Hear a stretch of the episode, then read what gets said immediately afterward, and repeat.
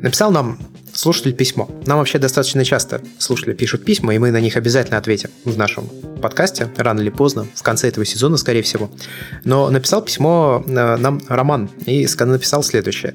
«Добрый вечер. Хочу еще раз выразить благодарность за подкаст «Похожий фотограф». На этой неделе слушал интерлюдию про Nikon D850 и совершенно случайно услышал про ремень для ручного использования камеры, а от Ивана узнал о креплении Peak Design Capture Camera Clip.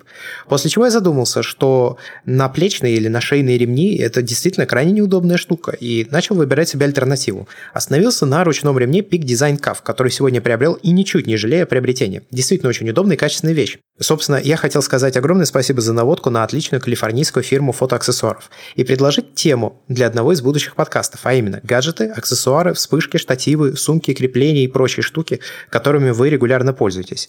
Возможно, расскажете о других классных фирмах, про которые мало кто знает, и почему стоит обратить на них внимание. Ну вот мы собрались здесь и подумали, и да, действительно, стоит, наверное, рассказать о такой вещи, как аксессуары, потому что это неотъемлемая часть фотографической деятельности. Может быть, она и не участвует напрямую в создании фотографий, но при этом она помогает всячески этому, поэтому вы слушаете подкаст «Похожий я фотограф», и, как всегда, три человека. Я Андрей Барышников. Я Георгий Джидже. И я Иван Воченко. Собрались, чтобы рассказать о своих вещах. Для начала, наверное, стоит сорвать сразу пластырь, потому что Peak Design действительно клевая калифорнийская компания. У нас Ваня очень ее любит и пытается практически как покемонов, да, собрать их все. все, что есть э, среди ее товаров, все хочет Ваня себе собрать. И мы тоже с Георгием были заинтересованы в продукции Peak Design, поэтому мы законтачились с магазином Bag Wallet, и они предоставили нам различное оборудование, точнее, это три аксессуара, это наплечный или же нашейный да, ремень, это сумка Sling 5-литровый, и это как раз то самое крепление, о котором написал нам Роман, Peak Design Capture Camera Clip. С ним у нас произошла интересная очень история. Будь оно неладно. Будь это неладно, да. О ней Георгий сегодня, э, конечно, обязательно расскажет, и мы все еще немножко поплачем вместе с ним. Поржете скорее. Ну. Но тем не менее, если вы слушаете этот подкаст, и вы решите себе что-то приобрести, какие-нибудь сумки, может быть, еще что-то, то заходите в Bag Wallet по промокоду BERDICAST, этот промокод будет указан также в описании к выпуску подкаста, вы получите 8% скидку на все товары в магазине. То есть не только те, которые мы будем обсуждать, а вообще на всю продукцию магазина. Давайте начнем с Ивана, как главного апологета компании Peak Design. Я вообще предлагаю выстроить наш нарратив следующим образом. Значит, Иван, почему Peak Design хорошая компания? И чем он еще также пользуется? Георгий, почему его столкновение с пик-дизайном стоило ему 30 да, тысяч рублей? 21 тысяч рублей или в долларах это получается сколько? 300? А также потом, чем он пользуется. Ну и я там тоже расскажу немного о своих аксессуарах. Ваня, вперед. Ну, в общем, а, меня будут обвинять в этом подкасте, скорее всего, в пике дизайна головного мозга, потому что, ну, практически все мои аксессуары – это пик дизайн. И как-то вот после покупки Capture Clip еще второго поколения. То есть у меня не, я первое поколение пропустил. Это твой первый аксессуар был, да? Да, первый аксессуар. Она была такая достаточно массивная к тому моменту. Сейчас она такая более секси, я бы сказал. А те, кто застали второе поколение, кстати, интересный момент, я искал альтернативы пик дизайну и полно китайских таких копий второго дизайна. То есть второго поколения китайцы хорошо очень скопировали, поэтому можно за гораздо более меньшие деньги разбить свою камеру, чем сделать Георгий. Я просто не знаю, это насколько травматичный опыт? Просто смеяться еще рано или уже можно? Не знаю. На самом деле я как-то смешанно меня чувствую. С одной стороны, сначала я посчитал, что это будет очень дешево, когда нагуглил, сколько стоят экранчики. Потом понял, что это все фигня, и на самом деле будет гораздо дороже. Особенно, когда я увидел, что у меня еще и корпус треснул. А потом все это оказалось в итоге промежуточным значением, и это, знаешь, такие смешанные чувства вот в полном значении этого выражения. Что ж, тогда мы, наверное, пока что повременим с шутками, но в следующем выпуске пошутим. Постараюсь не шутить на эту тему грустную. Слушай, а как ты узнал о пик-дизайне? Вот, э, ну, типа, ты говоришь, вот у меня пик-дизайн головного мозга, а как вообще ты, ну, вот, почему ты решил, они же с Kickstarter начали, почему ты решил вложиться? Ну, потому что изначально я никогда не пользовался ремнями, для камер и искал какую-то альтернативу, как можно еще крепить камеру на себе. Была очевидная альтернатива в виде Black Rapid. Black Rapid, э, мы, кстати, я так понял, о них поговорим еще, я видел у нас в списке тем, их нужно упомянуть. Black Rapid, они делают тоже альтернативное крепление, но все равно, типа, основывается на ремнях. А мне хотелось чего-то такого вот совсем незаметного и клевого. И вот пока я гуглил на эту тему, я попал на Peak Design, на их Kickstarter. И, собственно, страничку подумал, о, классная тема. Немножко стрёмная, страшно, в принципе, было бы использовать эту штуковину так, как она была описана. И, собственно говоря, я первое время очень сильно не доверял этой клипсе. И всегда, когда вставлял камеру в нее, я ее слегка придерживал. А ты стал ей меньше доверять после моей стороны. А вообще, да, вот просто ты, мы, там, мы так говорим, клипса, клипса. Можешь в паре слов рассказать вообще, что это за клипса, что она делает? Она ломает судьбу. Это такое, как бы, защелка, состоящая из двух частей. Из двух частей, которая может сделать вашу камеру, состоящую из больших частей. Ну, это крепление на ремень, да, или на рюкзак, на лямку, куда можно вставлять, как в паз, камеру, и она висит, соответственно, на этом креплении. По сути дела, я бы сказал, что изначально это именно ремневое крепление. Дальше у них есть альтернативы, как ее можно прикрепить. На сайте все это можно посмотреть. Например, я хочу купить к своему ремню экстеншн такой небольшой, который вешается на ремень, и на него еще вешается вот эта вот клипса. Это типа для лучшего крепления? Просто немножко удобней. Как бы когда камера висит конкретно на ремне, вот совсем близко к телу, она немного сковывает движение, потому что, ну, вот когда присаживаешься на корточки или как-то там сдвинула неудобно, она просто, ну, давить начинает. Когда есть вот это вот небольшое, она называется ProPad, небольшая такая наставка на ремень, она все время остается на ремне, она немного сдвигает это все с самого ремня и больше, скажем так, свобода движения. У меня была для версии второй, а для, собственно, третьей версии я не купил эту штуковину. Как замечательно они не сделали совместимость. Я думал, можно будет хоть оставить эту штуковину, но нет, совместимость они не оставили, к сожалению. Они сделали уже это крепление. Вообще весь пик дизайн это такая экосистема, так, чтобы можно было крепить это крепление на разные их сумки в разных местах. То есть, как бы, если вы покупаете сумку Peak Design, практически всегда на нем будет либо одно, либо больше мест для крепления этой клипсы. В общем, это их такой Halo продукт, так сказать. А они с него начали, да? Если не ошибаюсь, с него именно. Разрослась фирма до вот, нынешних размеров. Мне очень нравится, что у них гарантия пожизненная. Я не проверял ее, но зарегистрировал на всякий случай все свое оборудование, клипсы. Собственно говоря, как это работает? На камере находится такая небольшая площадка, как триподная площадка. Обычно они так выглядят. Она, эта площадка прикручивается при помощи шестигранника и остается на камере. И она, эта площадка заезжает в такое же, ну, чуть больше, грубо говоря, шасси, как на таких рельсах. В общем, это похоже на триподное, кстати, крепление. И у версии второй, кстати, была резьба для трипода, что было очень удобно. То есть можно было на любой трипод просто прикрутить вот эту клипсу, вместо того, чтобы вешать ее на ремень, и вставлять и вынимать камеру быстро из трипода. Но они отказались от этой фичи, сказали, что никто не пользуется, хотя я пользовался очень, очень даже. Но в рамках уменьшения вещи они вот отказались от этой штуковины.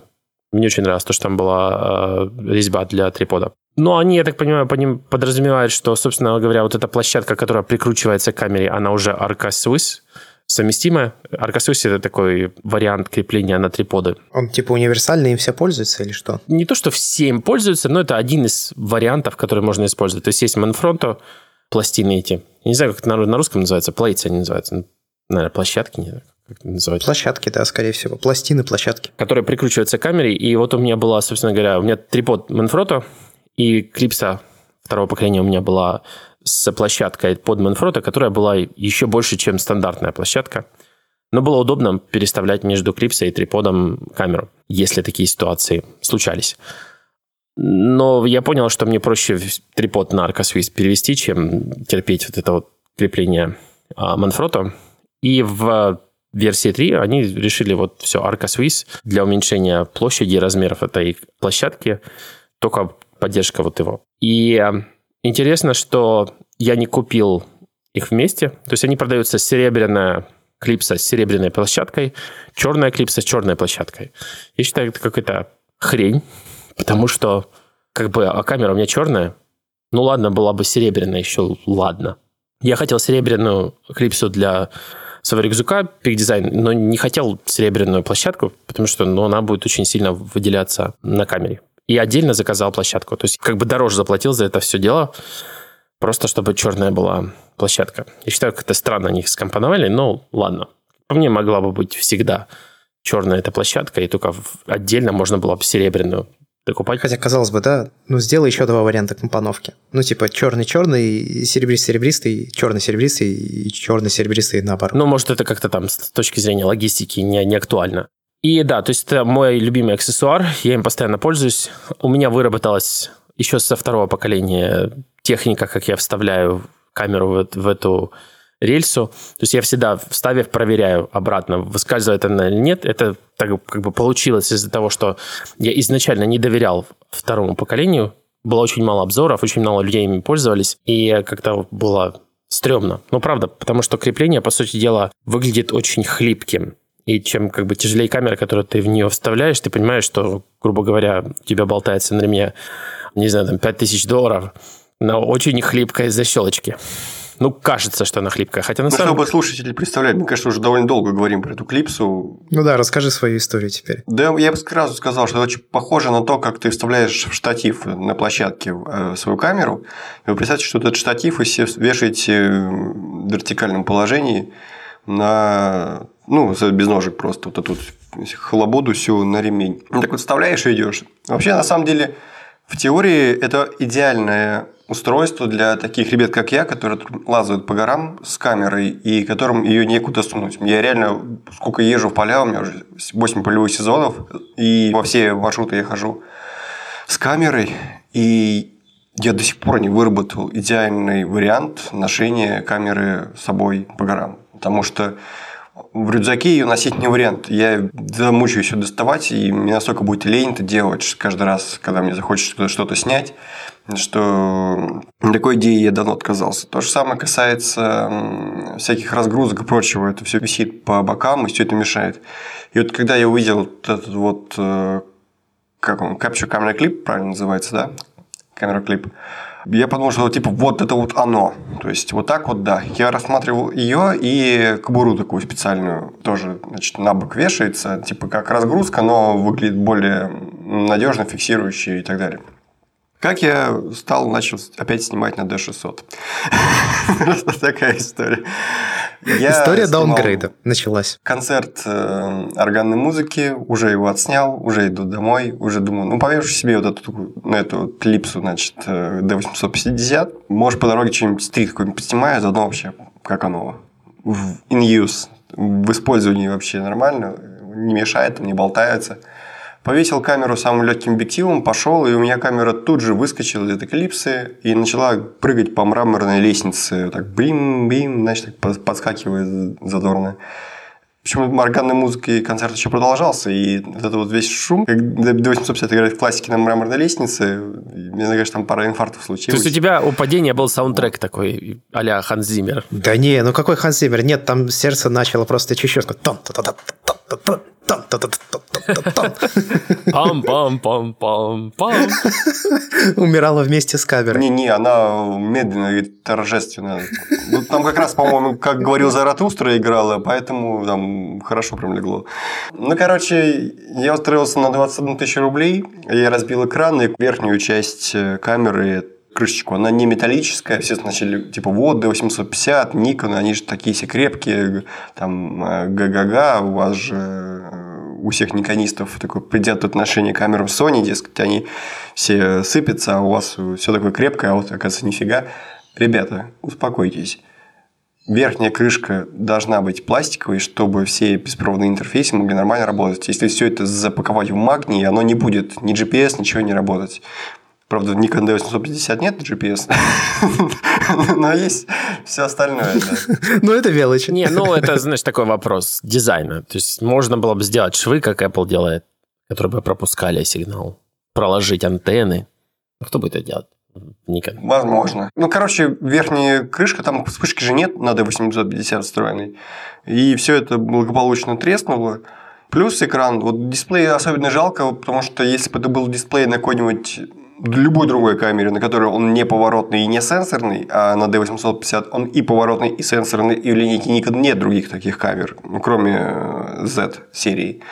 Он из-за этого ремонт стоил таких вот денег. Вот. А так, я вообще сначала, когда услышал, она чуть треснул, думал, что все тысяч на 60 минимум ремонт, то есть на тысячу долларов пронесло, можно сказать.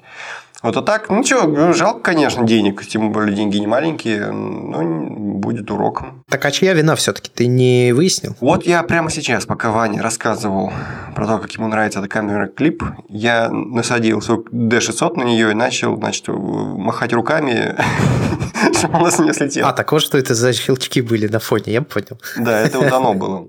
И я, короче, приложив всю свою дурь, пытался сейчас оторвать этот камера-клип, у меня не получилось. То есть, видимо, все-таки я не до конца вставил. Слушай, а могло получиться так, что ты засунул одну салазку? а вторая по диагонали вошла мимо. Слушай, я был в таком шоке, я не помнил вообще ничего, что происходило тогда. А ты говоришь, в одну салазку, в две. У меня камера за 200 тысяч прыгала по мрамору. Я не помню. Нет, ты просто проверь, она вообще так входит? Типа одна салазка входит, а вторая поверх. Я пытался вот сейчас. Мне кажется, я просто не до конца вставил. То есть она защелкивается после того, как э, там штырек такой черный, который фиксирует ее. Я сначала подумал, что я этот штырек не повернул, чтобы зафиксировать окончательно. Но потом я вспомнил, что вообще это и не требуется. Это дополнительная защита, которая типа, ну, типа на всякий случай, чтобы тебе какое-то физическое действие того было произведено, чтобы тебе было спокойно. Тебе стоит, значит, ей пользоваться.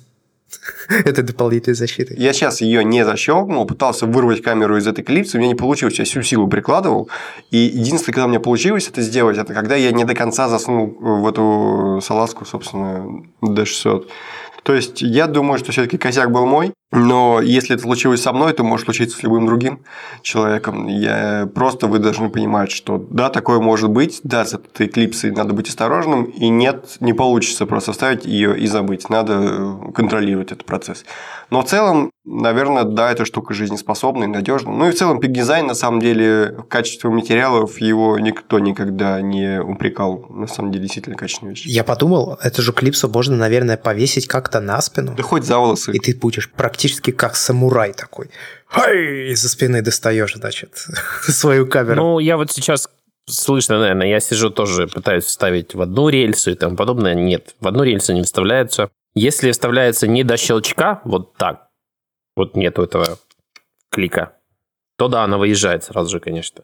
То есть нужно было проконтролировать этот момент. Ты сейчас сравнил с самураем, мне, знаешь, что вспомнилось? Этот мем, где я, конечно, не эксперт, но... Я, я конечно, не фотограф, но из-за спины достаешь. Кстати, справка, я вот узнал, по-моему, в этом или в прошлом году, никто не носил мечи за спиной, это только походный вариант, когда меч не планируется расчехлять. На самом деле мечи всегда, конечно, носили и самураи, в том числе на бедре. Вот, ну то есть вот когда они, знаете, вот этот взмах снизу вверх, вот это было, а вот из-за спины его нереально достать, если он ты его туда засунул, потому что у тебя просто длины руки не хватает, чтобы как-то меч оттуда вытащить. Вот, поэтому никто так не ходил, но красиво, в кино красиво. Ну я постараюсь по-быстрому закончить дальше о своих а, аксессуарах. У меня также есть крепление для экшн-камеры, то есть а, такая пластина с рукой такой для Big Design. И это очень удобно, когда ты снимаешь обоими камерами, и у тебя рюкзак. То есть ты как бы на рюкзак вешаешь вот это вот само основное крепление, саму клипсу. И у тебя рельсы есть на экшн камере и на твоей камере. Когда надо снимать экшн камерой, она просто висит на клипсе и как бы снимает все, что ты видишь э, с уровня плеча. Ну и снимаешь так просто своей основной камерой. А если что-то надо куда-то засунуть экшн-камеру, ты можешь просто поменять местами, взять свою основную камеру, повесить на клипсу, а экшн-камеру куда-нибудь пристроить, куда тебе нужно. Вот, собственно говоря, такая у меня штуковина есть. У меня есть Peak Design Tech Pouch, это одно из последних приобретений. Очень дорогая косметичка для мужика. Но у них есть целая серия, да, вот этих маленьких сумок, которые рассчитаны на использование с основными рюкзаками. Барсетки. Да, именно. То есть я и эти штуки начал покупать не от хорошей жизни, а от того, что вот этот вот сам рюкзак, который я купил после клипса, ну, мне нужен был рюкзак. Big Design 30-литровый Everyday Backpack. И проблема его, что основное большое отделение, которое расширяется, Туда просто нельзя накидывать вещи, потому что они начинают проваливаться между вот этих перегородок и смешиваться с камерой. Это такой то ли непродуманный момент, то ли продуманный, чтобы покупали вот эти вот косметички, которые можно организовать, и они показывают, как вот, ну, эти косметички, у них такая форма трапеции, И удивительно, когда вставляешь их в этот рюкзак, они вот туда вот прям ложатся и полностью перекрывают вот эти вот проблемные места. Ну, я думаю, что все же это продумано, чтобы покупали. Ну, потому что, как ты сказал, это экосистема устройств. Классно, что на всех этих штуках есть якоря. То есть, если я когда-нибудь решу купить, а, или мне, может быть, вышлют ремешок слайд, а, то я могу вот этот ремешок переставлять между двумя этими косметичками и под настроение под кеды выбирать себе э, то ли черный тег пауч, то ли э, серый field пауч. Field пауч классный, это такая вот тряпичная сумка, которая расширяется до совершенно невменяемых размеров и сужается тоже, когда нужно. А тег пауч у него достаточно компактный размер такого clamshell дизайн, такие две жесткие половинки, которые раскрываются в стиле аккордеона. То есть вы как бы его разворачиваете, и там куча отделений. Я абсолютно все свои, ну, как бы сказать, техновещи умудряюсь в него засунуть, и еще экшн-камеру. А какие техновещи? Ну, типа зарядки, провода, сим-карты, карты памяти? Ну, вот сейчас открыл провода, все USB-C, там, микро-USB и тому подобное, в салфетке для протирки. Кстати, я использую Сейс. Кстати, сразу лайфхак для хранения карточек памяти. Советую вот это вот, которая на байонет накручивается крышечка, ее накручивать на заглушку, которая закручивается на байонет, собственно, в камере. Вот это вот, значит, совмещаете, закручиваете вот эти две крышечки, и туда идеально засовывать SD-карточки. Я прям так вот, значит, кидаю их, кидаю в рюкзак, и вообще шикарно. Такой получается маленький футлярчик. Расскажите-ка, сенсей, у меня такой вопрос тогда. Может быть, кто-нибудь мне подскажет, а куда, блин, деть крышку от объектива? Я не могу просто. Ее снимаешь, и понятно, я ее в сумку кидаю, либо в карман засовываю. Но я вообще не понимаю, как так непродуманно. В моем рюкзаке специально есть для этого резиночка. Люди часто вешают такой небольшой, как тезер, небольшая лесочка, что ли, небольшая веревочка, которая, ну, прикрепляешь ее к телу камеры, и она тянется аж до крышки. То есть а нет, не тело камеры, а тело объектива. На фуфло. Выглядит дреково, лучше убирать. Я видел, да, вот эти нитки. Ну, короче, мне прям взрывает голову невозможность убрать куда-то крышку. Вот так, чтобы это было вот прям продумано. Вы знаете, вот, скажем, в среднеформатных фотоаппаратах есть часто штука, не во всех, правда, но тем не менее, у них есть такая затворка, которая преграждает путь к матрице, к пленке. И вот когда ты эту затворку вытаскиваешь, ты можешь начать снимать. Так вот, на большом количестве фотоаппаратов есть дополнительная прорезь позади, Э, матрицы, куда ты можешь... Вот ты вытащил ее спереди матрицы, засунул сзади. Это очень удобно. Вот, вот что-нибудь такое бы сделали, блин, в камерах для крышки от объектива. Было бы тоже неплохо. Да вообще и не нужна крышка для объектива, так носи нормально. Но у меня, например, в сумках в основном столько карманов, по бокам и прочего, что вполне есть куда засунуть, даже если не в штаны. Вообще, кроме шуток, на самом деле объектив очень тяжело повредить. Я вот тоже начал к этому приходить, да, что я когда на улицу выхожу, просто снимаю крышку и, и надеваю только когда все. Ну, просто не надо надевать ее каждый раз к этому. Конечно, переноски лучше надевать, но в целом имейте в виду, что объектив не так уж просто повредить, и даже те повреждения, которые обычно на нем появляются, они по большей части не влияют на качество изображения.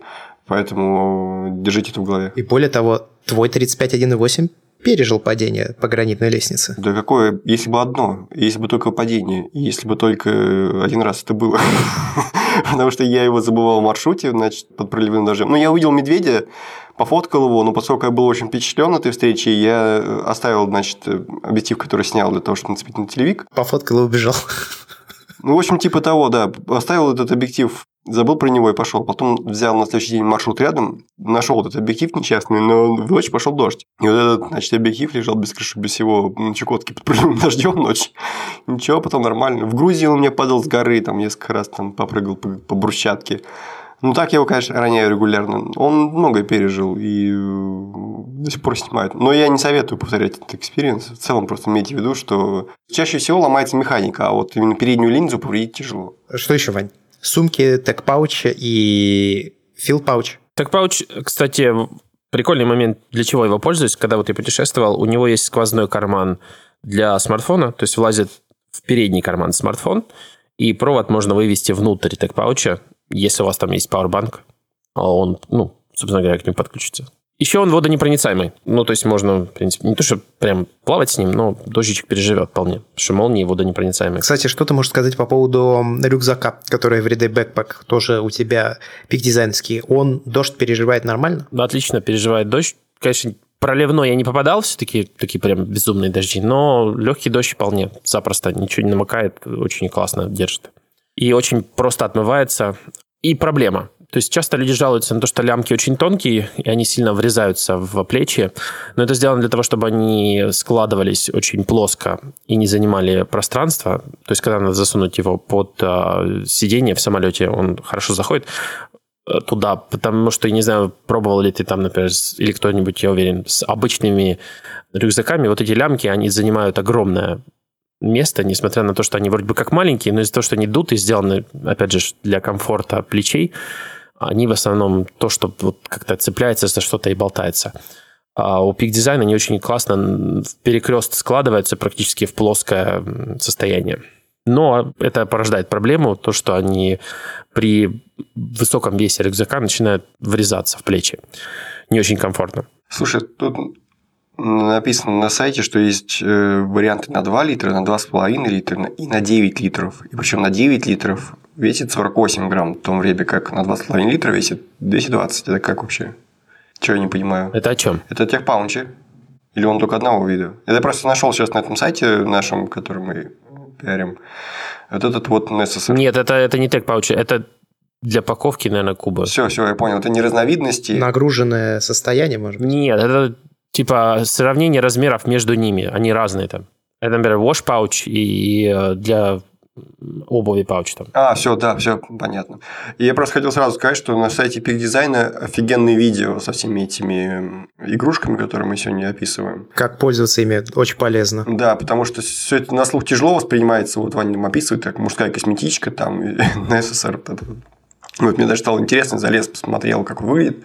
Все-таки, если вы слушаете подкаст. В фоне тоже это самое. Посмотрите, как он выглядит, чтобы вы имели представление. Я так пауч купил, потому что в фил пауч у меня просто все не влазило. Вот типа вот все, что мне нужно было, не помещалось. Я думал, или купить еще один фил А вот если какой-то один брать, то какой порекомендуешь? Так пауч. Так пауч. Да, фил пауч это такое... Но он дешевле. И я его купил вообще на супер скидке очень дешево.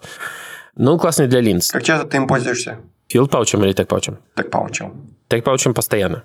Даже когда я дома. Ну, он просто неотъемлемая часть твоего рюкзака. Да, даже просто дома я храню в нем. Вместо того, чтобы в ящике хранить все провода, я в нем храню. Но он столько денег стоит, ну, надо пользоваться. То есть там хранишь там лекарства, что, что там еще?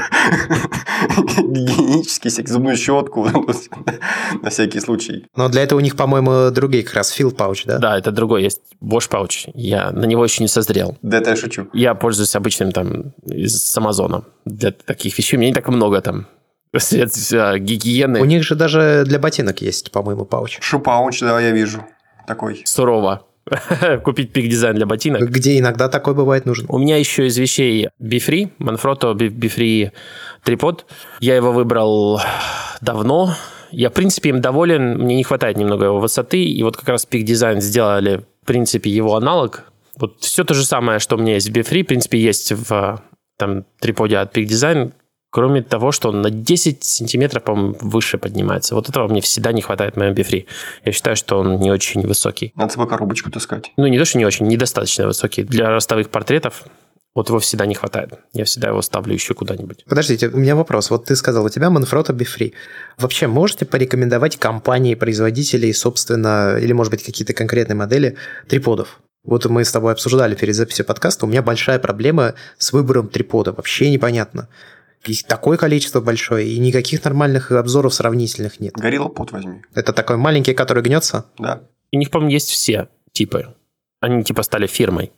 Ну, Горилла пот они вроде как начали тоже с Halo продукта, но у них есть и в линейке обычные, по-моему, триподы. Хороший вариант, да. Но я буду на Чукотку, ой, не на Чукотку, на Алтай в этом году брать Горилла Под, потому что штативы как таковые, я их не особенно ценю и люблю. Но иногда надо. Я не пользуюсь гориллоподом. Я, у меня есть он, мне он не нравится. Наверное, может быть, тот, который я купил, не очень удачный. Не хватает немного его крепкости, так сказать, для захвата в, тех местах, где мне нужно. Или того веса, который мне нужно. Ну, в общем, он проворачивается, грубо говоря. Как его не обворачивай, не обматывай. Вот, блин, а у меня аж камера тяжелее, чем тебе. Да, то есть это как бы надо с, такой, с опаской То есть он, он хорошо держит, например, point and shoot, телефоны отлично, конечно, держит.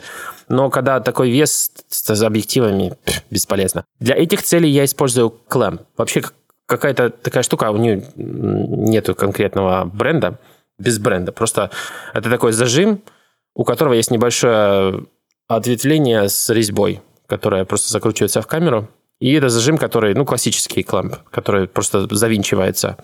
И я часто использую его вместо трипода. Я его беру с собой, когда иду на какое-нибудь мероприятие, и ну, мне никак не пронести трипод. Я использую стулья просто для этого. То есть, например, можно перевернуть стул, положить его на стол, зафиксировать его вот при помощи этого клемпа, и э, это будет работать как такой плохой на коленках собранный трипод. Но зато когда я это все это разберу, стул-то оставлю на месте, а эта штука, она помещается даже в карман. Но ее не конкретно кто-то производит. Я, когда кто-то из вас будет сейчас рассказывать, я нагуглю, какой конкретно у меня, но я просто на B&H ее купил за 20 долларов. И была одна из самых таких важных вещей у меня в тех местах, где я не мог использовать трипод. Вань, что еще по аксессуарам? Фильтры какие-нибудь? Не знаю, что еще может быть вообще. Чем еще пользуешься в обиходе для своей камеры? Да, вроде бы вот сейчас посмотрел это все. Больше ничего. Не, у меня важный вопрос к Ивану. Каких кроссовках ты ходишь снимать? О, это, кстати, важная тема, да. Вот, э, самый неинтуитивный вопрос. Я кроссовки себе выбрать уже два года не могу нормальные. Чтобы не снимать было в них удобно по несколько часов. Я использую Skechers. Я, кстати, в Твиттере писал модель, которую я использую. Мне не очень нравится. Но все, Sketchers с Memory Foam, в принципе, в последнее время удовлетворяет моим требованиям. Ну да, действительно, это очень важный момент выбора хороший и удобный. Ты вообще заморачивался, когда снимал мероприятие, с тем, как ты выглядишь? Чтобы там черная одежда, чтобы не привлекать внимания? Иногда, да. В некоторых мероприятиях, конечно же, есть дресс-код. Мне как бы, когда я приходил в красном плаще, мне сказали его снять. Да, так.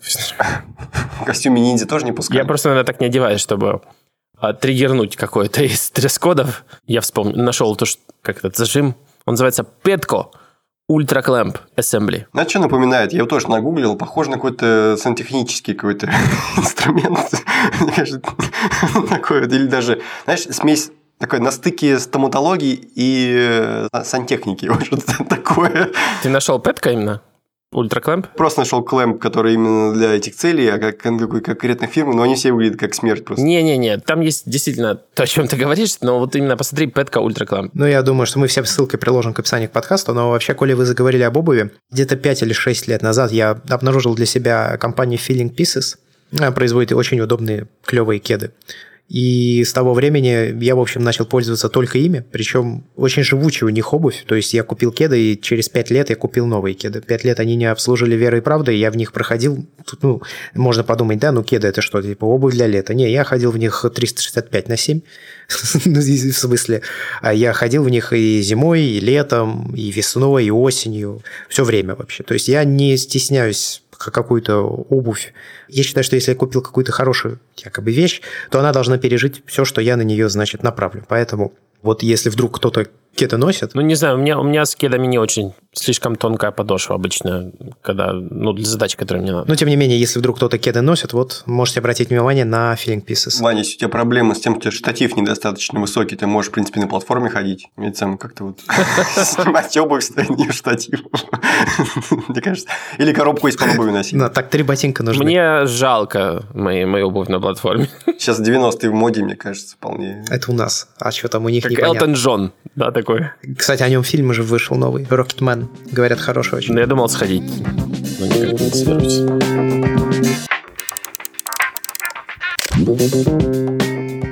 Ладно, давайте начну рассказывать про свой опыт. Ну, начну с ремней. Во-первых, я считаю, что плечевые ремни – это клево, а кистевые ремни – это не очень клево. Поскольку ремень ты можешь просто взять и намотать на руку, есть очень простой способ продевания петли. Я не знаю, как его писать словами. Ты просто просовываешь одно в другое. Ну, в общем, даже не буду пытаться подобрать подходящие для этого образы.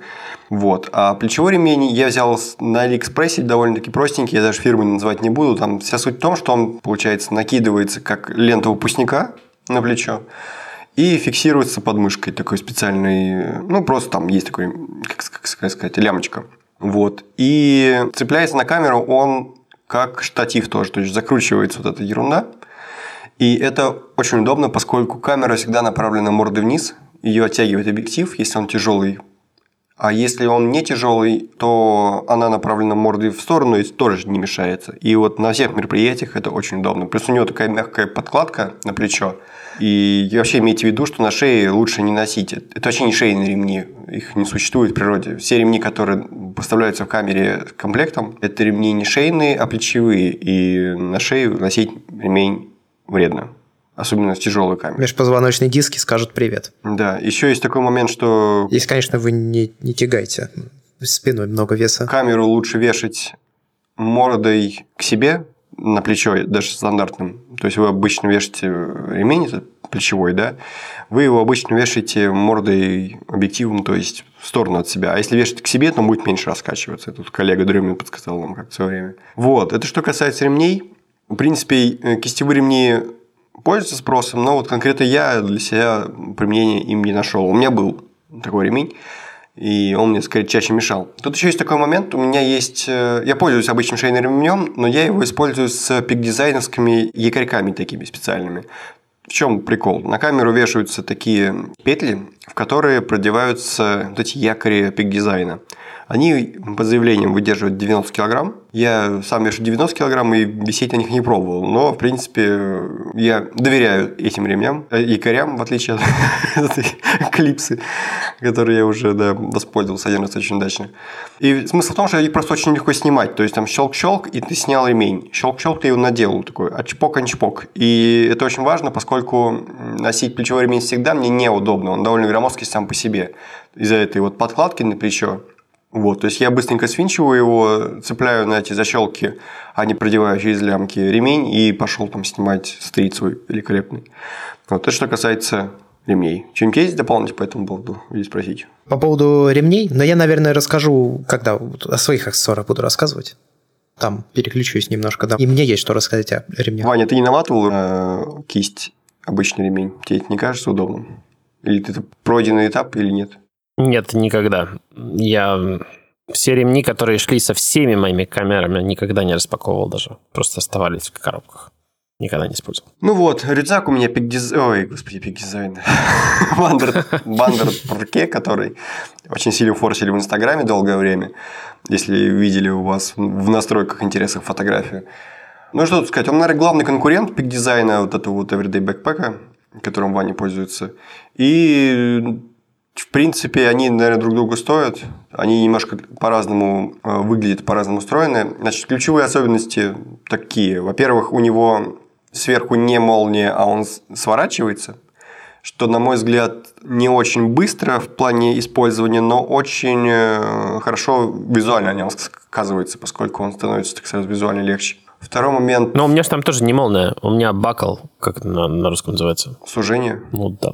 Молния там для отделения э, лэптопа. Пик-дизайн все-таки выглядит как рюкзак такой обычный, а этот выглядит как сумка, которая сворачивается сверху и которую ты вешаешь. То есть он такой более квадратистый у меня рюкзак, чем у тебя. А он у тебя такой более классической формы. Я вот сейчас думаю, наверное, самое лучшее сравнение это такой вот панцирь ниндзя черепашки хай-тековых. Ну вот, да, как рюкзак, в общем-то. А у меня он выглядит немножко по-другому. У меня он такой более квадратистый, поскольку внутри вставляется квадратный фотобокс, он вставляется, вынимается, его можно цеплять отдельно. И это один раз меня выручило на съемке. Я забыл свою разгрузку, которую обычно снимаю. Кстати, да, обязательно купите разгрузку, если вы занимаетесь фотографией профессионально, это очень удобно. Вы вешаете на пояс вот эти вот кармашки, в них кидаете биксивы и горе не знаете. Я долгое время вообще не пользовался никакими фоторюкзаками, просто брал обычный рюкзак, бросал в разгрузке всю технику в него, и до тех пор, пока у меня техники было какое-то еще вменяемое количество, не как сейчас, это было вполне жизнеспособно. Сейчас, конечно, я уже перешел на рюкзак, поскольку техники много, она дорогая, и как-то вот уже не камильфо носить все это в обычном тряпичном. Вот, и, соответственно, у меня эта разгрузка оказалась дома, я оказался в другом месте, надо было срочно снимать, с рюкзаком меня не пропускали, это был там... Ну, я, в общем, Путина снимал что уж скрывать, наверное, это не секрет. И э, меня к нему не пустили без э, рюкзака. И, соответственно, в смысле, с рюкзаком. Тебя не пустили с рюкзаком, без рюкзака. Да, вытащил этот куб, нацепил его каким-то хитрым способом себе на плечо, и у меня к нему уже вопросов не возникло. То есть, меня это спасло, что он вынимается, что он цепляется. Вот, что еще у него особенного? Ну, наверное, больше ничего такого У него тоже пожизненная гарантия, он тоже стоит дорого. Я в России не нашел его, где купить э, в магазине. Связываться с доставкой за рубежа не хотел. Уже даже нашел кого запрячь. Нашего общего знакомого Антона Нехаенко хотел напрячь из подкаста дружественного, рудкаста, который ведет Вань вместе с ним. Вот. Э, но в итоге я нашел в России на Авито чувака, который купился такой, но в итоге от него отказался по каким-то причинам. И заказал его из Омска с доставкой. И оказалось очень просто, приятно. Я доволен в итоге. Вот, стоит он 300 долларов в минимальной комплектации и в максимальной стоит комплектации 350 где-то так. Ну, как и мой. У меня 289. Да, они примерно одинаковых денег стоят. Разница в том, что он более, скажем, так модифицируемые. То есть, если Everyday Backpack бывает только 21-31 литр, и все, и разные цвета, то Wandered бывает несколько цветов, но это, в общем-то, не особенно важно, потому что они разновидности черного разные. А он разного бывает э, объема, 21 литр, 31 литр. Он бывает разной комплектации. Есть travel пак, фотографер пак и просто пак. И фотографически отличается тем, что там у тебя больше всяких э, чисто фотографических примочек, у тебя есть возможность его повесить спереди и как откидной мост отпустить, чтобы на весу поковыряться в камере. Зачем это нужно, я понять не имею. Ты можешь передние вот эти вот ремни, чтобы удобнее было носить там далеко в горах и так далее, спереди защелкнуть. У него вот этот фотобокс, собственно, входит комплект в фотографическом бандле. Ну и в целом как-то все-все-все примочки, которые есть, там у него всякие цеплялки, крючки, они входят в комплект.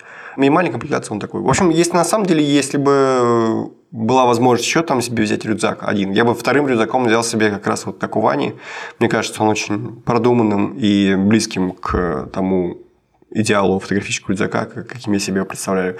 Меня немного смущало, что там будут болтаться все объективы, но Ваня рассказывал, что ничего там не болтается, если нормально все зафиксировать, все эти внутренние отсеки и отделы продумать как следует, все будет нормально. Вот. И немного меня смущала безопасность, что в него можно спокойно влезть с двух сторон, но это как бы тоже скорее вопрос. Не, ну я не знаю, я, я тебе боюсь теперь все пик дизайн рекомендовать, а ты скажешь, ты, ты же сказал, можно зафиксировать, а у меня болталось все. А прикинь, да, короче, Георгий покупает себе пик дизайнерский рюкзак, и у него сбоку залезает и вытаскивает аппаратуру. С двух сторон сразу. Да-да-да, в две руки. А, вот тогда будет совсем, конечно, грустно. По рюкзаку есть какие-нибудь вопросы у вас? Нет, да ты еще же на сайте писал о нем, я приложу ссылку. Ну, у меня обзор есть, да. У меня есть быстренький, да, блиц по, по рюкзаку. Давай, я готов. Сколько есть у него ручек? Схватить его с каких сторон можно? Сверху и все. Только сверху одна. Но они магнитные зато. В смысле магнитные? Ручки? Ну, в смысле, э, одна цепляется к другой на магнитике. Чпок, в общем. Нет, ну вот кроме как, когда ты его несешь... Я понял, это только сверху. Вот снял с плечей, за что его держать? Только сверху. Одна сверху, да. Ну вот, да, у пик дизайна три официально, есть еще четвертая, которая не официальная. Не задекларированная. Не задекларированная, но можно схватиться. Есть э, возможность продеть его через э, карион, ну, то есть такую ручку твоего большого чемодана и положить сверху, да? И он зафиксирован. На спине есть такая штука? Да.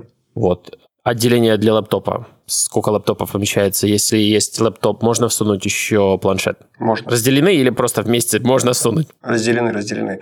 У меня туда спокойно помещается 15-дюймовый MacBook Pro 2015 года.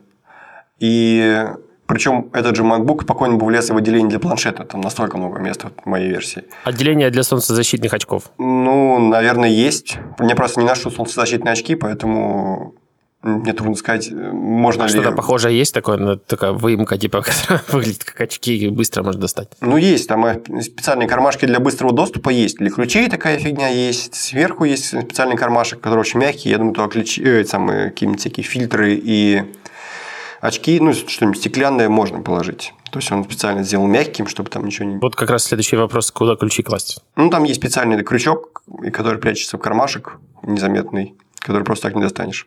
Ну да, то есть а у пик дизайна для этого якорек используется один. То есть ты на ключи вешаешь этот якорь, и есть такая лямочка, которая, кстати, снимается, и можно ее использовать как кистевой ремень для камеры.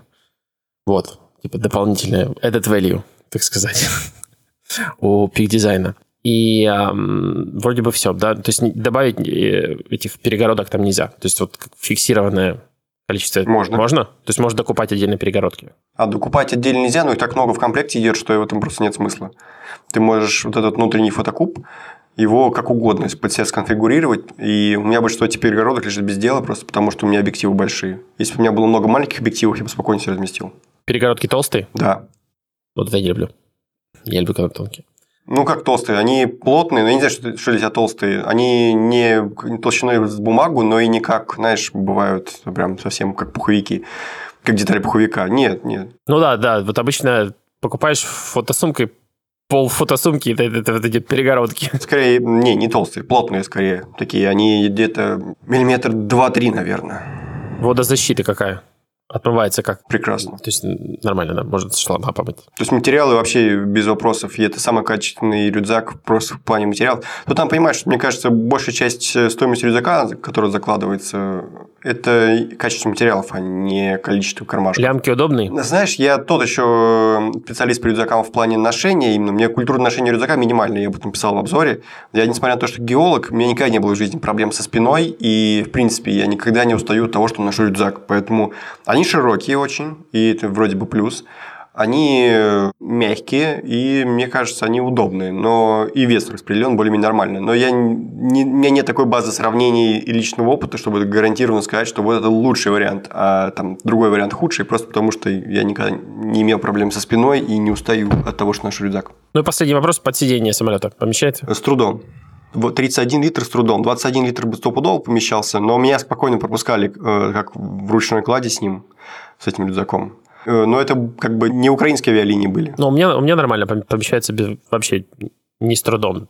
Ну, у меня, опять же, 30 литров. То есть у Peak Design 20-30, а у тебя, по-моему, на литр больше. На литр больше, но тут надо еще учесть, что у меня, если развернуть эту верхнюю часть, которая сворачивается, в трубочку, то у меня прирост будет еще 5 литров. То есть, по факту, конечно, он не 31 литр, он 36. Но у меня тоже. Тоже вроде как там 5 литров. Ну, такие, знаешь, такие 5 литров для куртки в основном. Смотри, что у меня помещается? У меня помещается D850 с батарейным блоком, у меня помещается 70-200, 24-70, 85-1.4, и сегодня я проверил, помещается ли туда 1735, который купил вчера.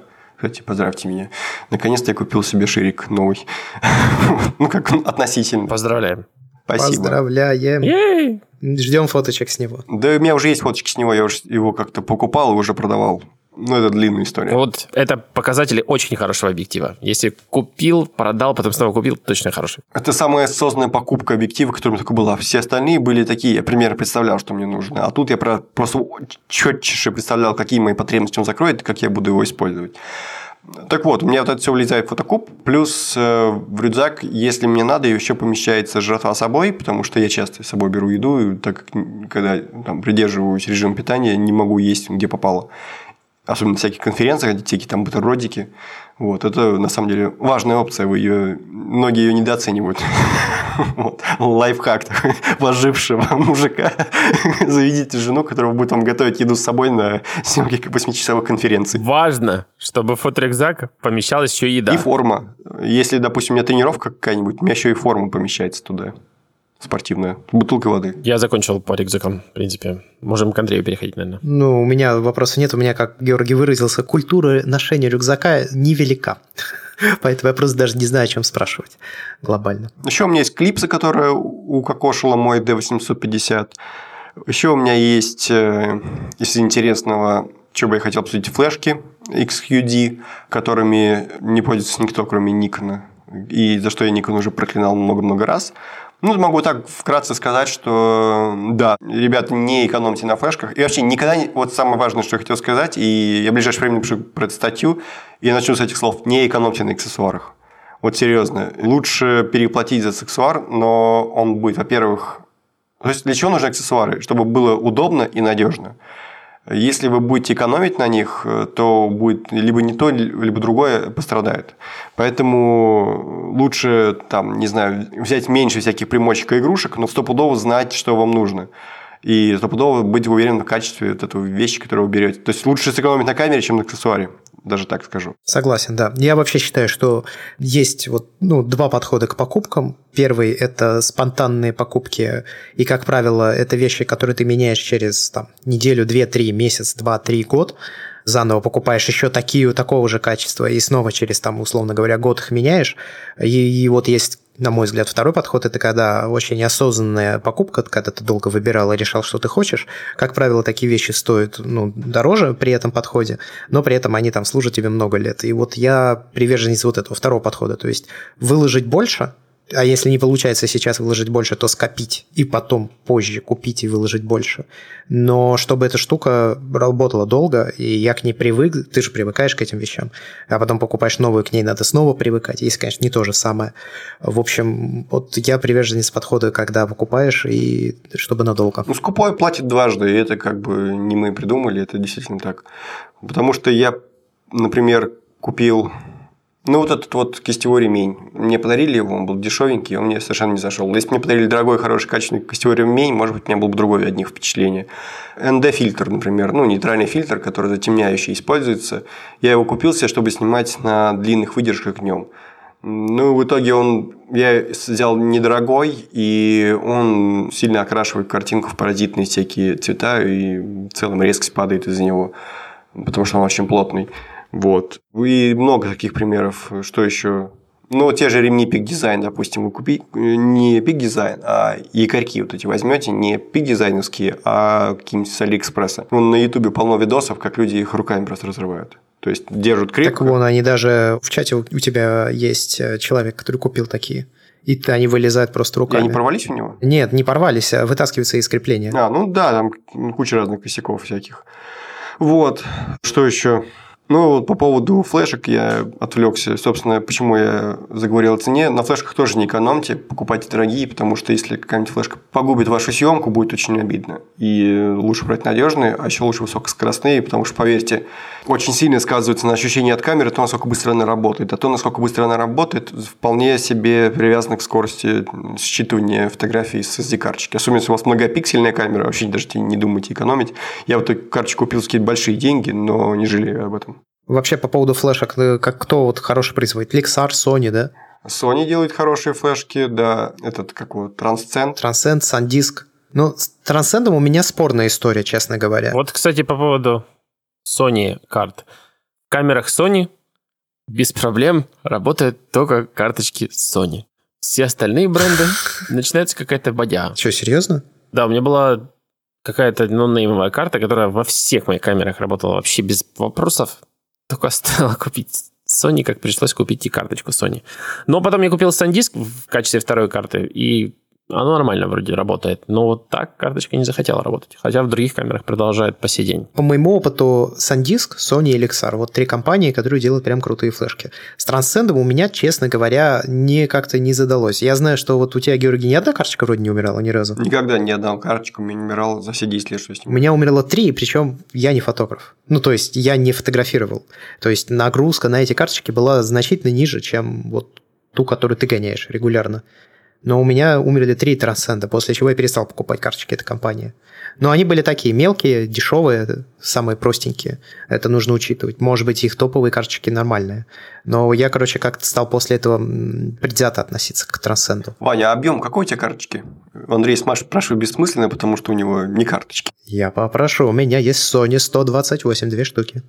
Еще даже круче меня. Которые эти 300-300 у них скорость черно-красненький. У меня вот одна, сейчас как раз смотрю, тоже черненькая вот эта вот U3. А, UHS 2, по-моему, быстрые карточки, но очень дорогие уж.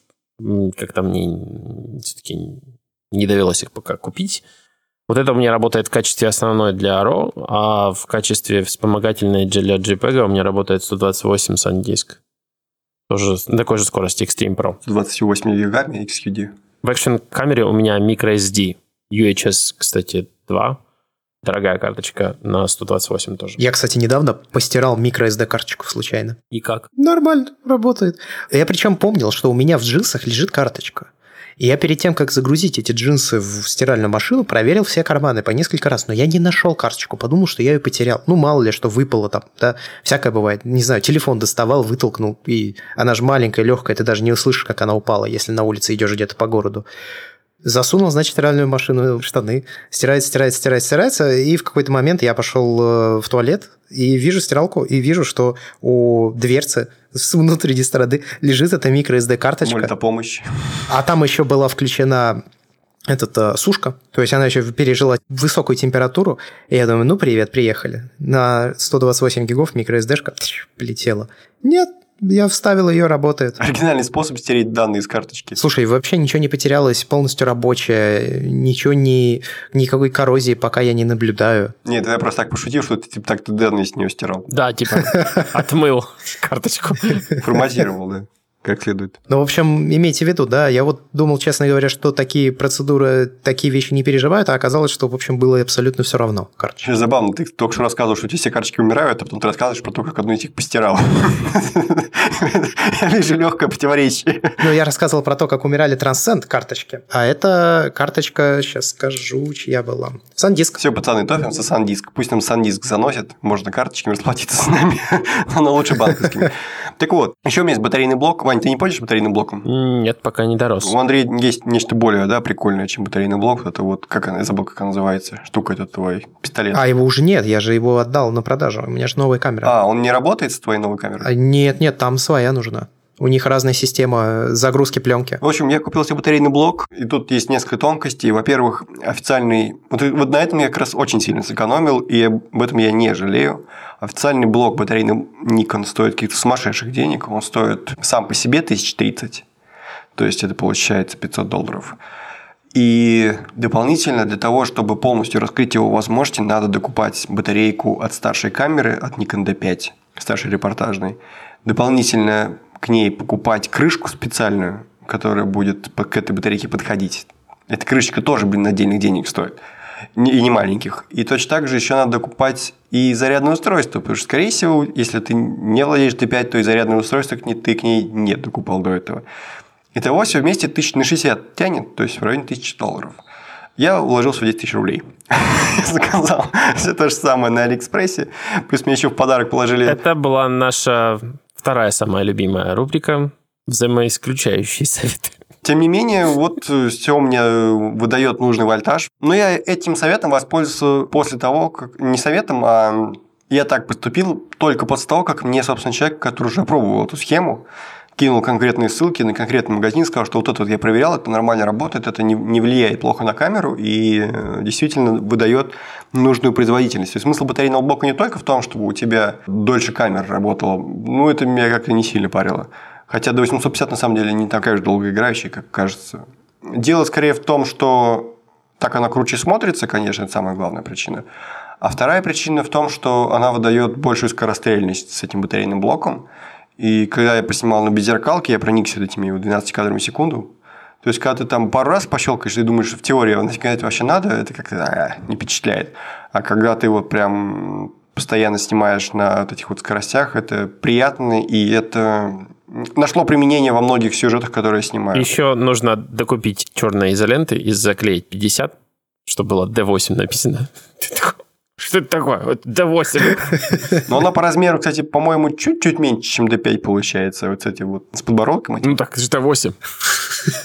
Более современная. На самом деле, знаешь, где чаще всего использую вот эти вот 9 кадров в секунду? Когда я бесшумно снимаю концерты всякие, я поднимаю камеру над головой, включаю бесшумный режим, снимаю серии, и вот ловить фазы дирижера какого-нибудь или музыканта, или танцора гораздо удобнее, когда у тебя скорострельная камера.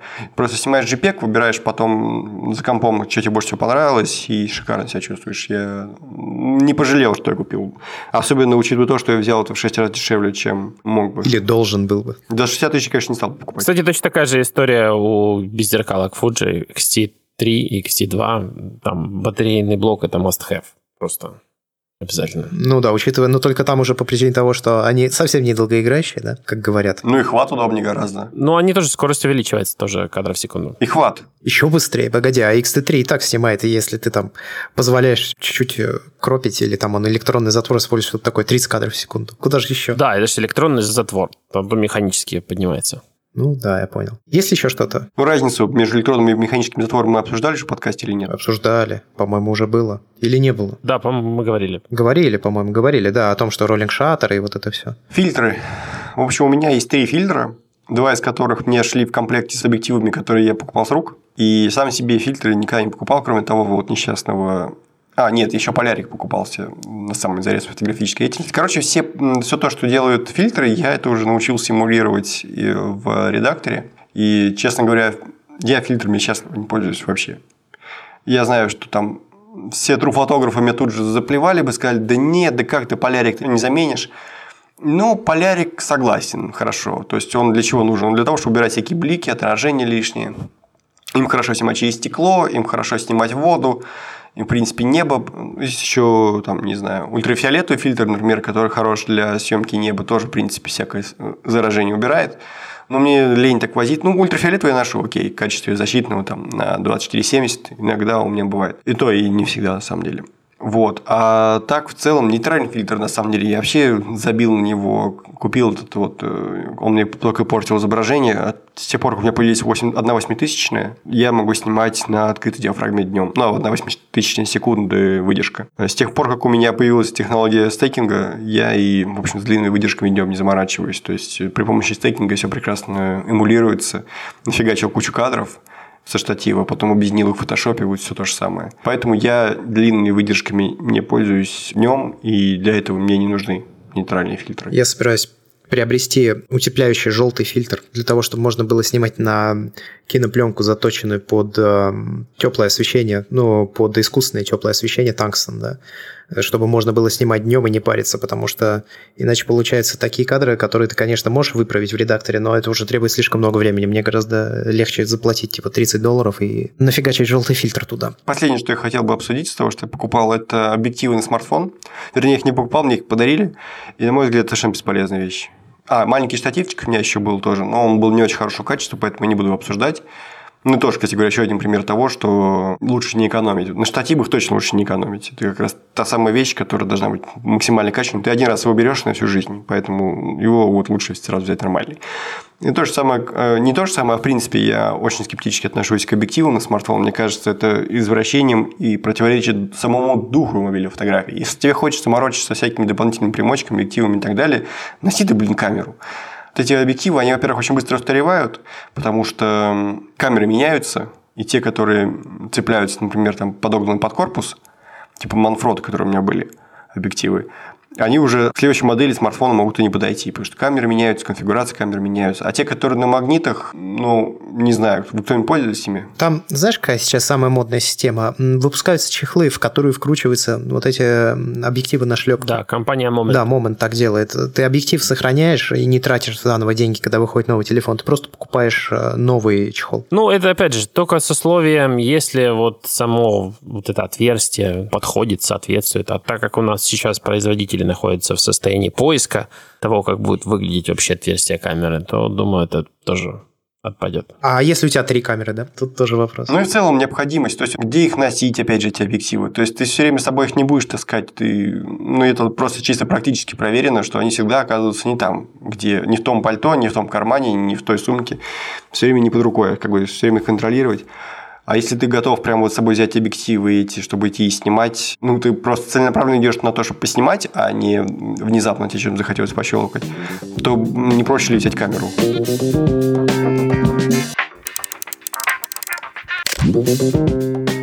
Давайте, наверное, расскажу кратко о том, чем я пользуюсь. Это не так много вещей, на самом деле. Я понимаю, что постепенно парк аксессуаров мой будет, наверное, расти, и тогда бы э, можно было как-то сделать ревизит того, что мы сегодня расскажем, рассказываем. А, значит, по поводу ремней. Вот нам приехали три вещи – и приехал в том числе Peak Design Slide Light. Это такой ремень, у них, у Peak Design, если не ошибаюсь, три типа ремней. Это самый толстый, самый широкий, самый надежный для очень тяжелых камер. Это средний, вот как у меня Slide Light сейчас приехал, он вообще Ване потом направится.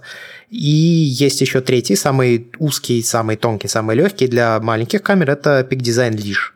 Что мне понравилось, я попробовал, потому что мне же интересно, да, нам прислали какие-то вещи из магазина, и почему бы не попробовать.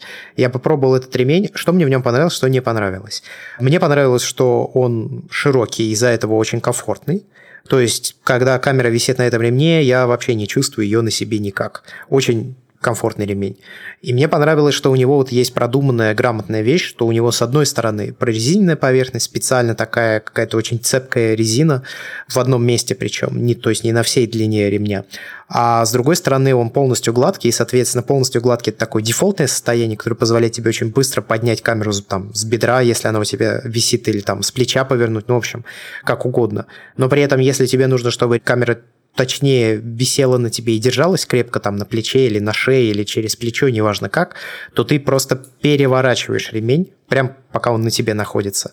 И вот эта цепкая резина, получается, к тебе прилегает, и все, ремень больше никуда не движется, он прям, ну, не как влитой, но практически как влитой сидит. Это очень круто сделано. Причем нужно понимать, что ремень же пик дизайновый, он крепится к этим вот якорькам, фирменным.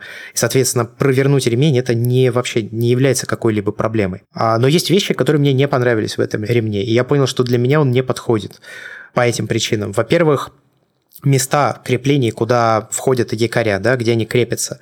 Это такие большие пластиковые крепежи. И они такого большого размера, что составляют суммарно две штуки, наверное, как пятая часть моей камеры. И это весьма странно, потому что когда я беру камеру в руки, когда она висит на этом ремне, Получается, что у меня как бы слева и справа от камеры висит еще пятая часть камеры. И, короче, это прям супер много. В этом плане у них есть пик дизайн лиш, который более узкий ремень. И там крепления изменены, но все равно, как я понял, все равно они там достаточно большие, поэтому, скорее всего, эти ремни мне просто не подходят. Но мне также не понравилась еще такая штука, что вот он широкий, и из-за этого он комфортный, это круто, но при этом летом мне под этим ремнем жарко, но тут стоит учитывать, что это, наверное, моя личная особенность. Мне в целом жарко летом, и поэтому все, что практически все, что прилегает к моему туловищу, так или иначе заставляет меня немножко напрягаться и потеть. И вот этот широкий ремень, ну, долго, если под ним под солнцем хожу, то я не могу сказать, что кожа под ним очень хорошо дышит. Это не так. Она под ним не очень хорошо дышит. И из-за этого у меня получается такая мокрая полоса, да, через плечо висящая, ну, проходящая. Мне это как бы ну, совсем не понравилось, конечно. Вот. А что круто еще в ремне Peak Design, но это такая, скажем, особенность, да, но я не могу сказать, что она меня как-то сильно впечатлила, но у него очень легко регулируется длина. То есть там есть два таких крепежа, которые, кстати, тоже достаточно большие, которые ты оттягиваешь вверх, и, держа в оттянутом состоянии, можешь спокойно водить вверх-вниз, таким образом регулируя длину ремня. Это прям круто. Ну, то есть в других ремнях, как правило, сложнее гораздо регулируется длина. При этом есть ремень, который мне очень нравится. О нем, кстати, мало кто знает. И это странно, наверное, потому что он считается условно стандартным. В общем, это ремень Leica 14312. Ну, вот такое у него странное название. Он недорогой, ну, относительно недорогой. Он стоит 50 долларов. Это очень маленький, при этом крепкий нейлоново-капроновый ремень с резиновой накладкой под шею. И это не просто резиновая накладка, а со стороны, которая прилегает к шее, там есть такие еще как бы маленькие пупырышки, которые как раз тоже не дают ему двигаться. При этом это очень узкий и очень легкий ремень. Он весит 22, что ли, грамма или 26 граммов. Ну, короче, он вообще невесомый. И с ним я не испытываю никаких проблем летом. И он не занимает места в сумке вообще никакого, потому что он очень-очень маленький. При этом он ну, крепкий, он выдерживает в том числе тяжелые камеры, потому что он подходит, скажем, для зеркальной серии фотоаппаратов Leica Air со всеми там соответственно, объективами и прочим. И при этом у этого ремня есть еще две сильные стороны. Во-первых, он очень легко крепится, потому что вот пик дизайн, да, пик дизайн ремень очень легко крепится уже, когда висят якоря. Но если якорь у тебя не пролезает в место крепления куда-то, ну, скажем, если они не пролезают вот в эти ушки камеры, то тебе нужно туда сначала прикрепить вот эти железные распорочки, знаете, такие треугольнички. Я не знаю, как это правильно сказать. В общем, все сталкивались, я думаю, с таким креплением. Ты сначала крепишь вот эти маленькие железные такие крепежи.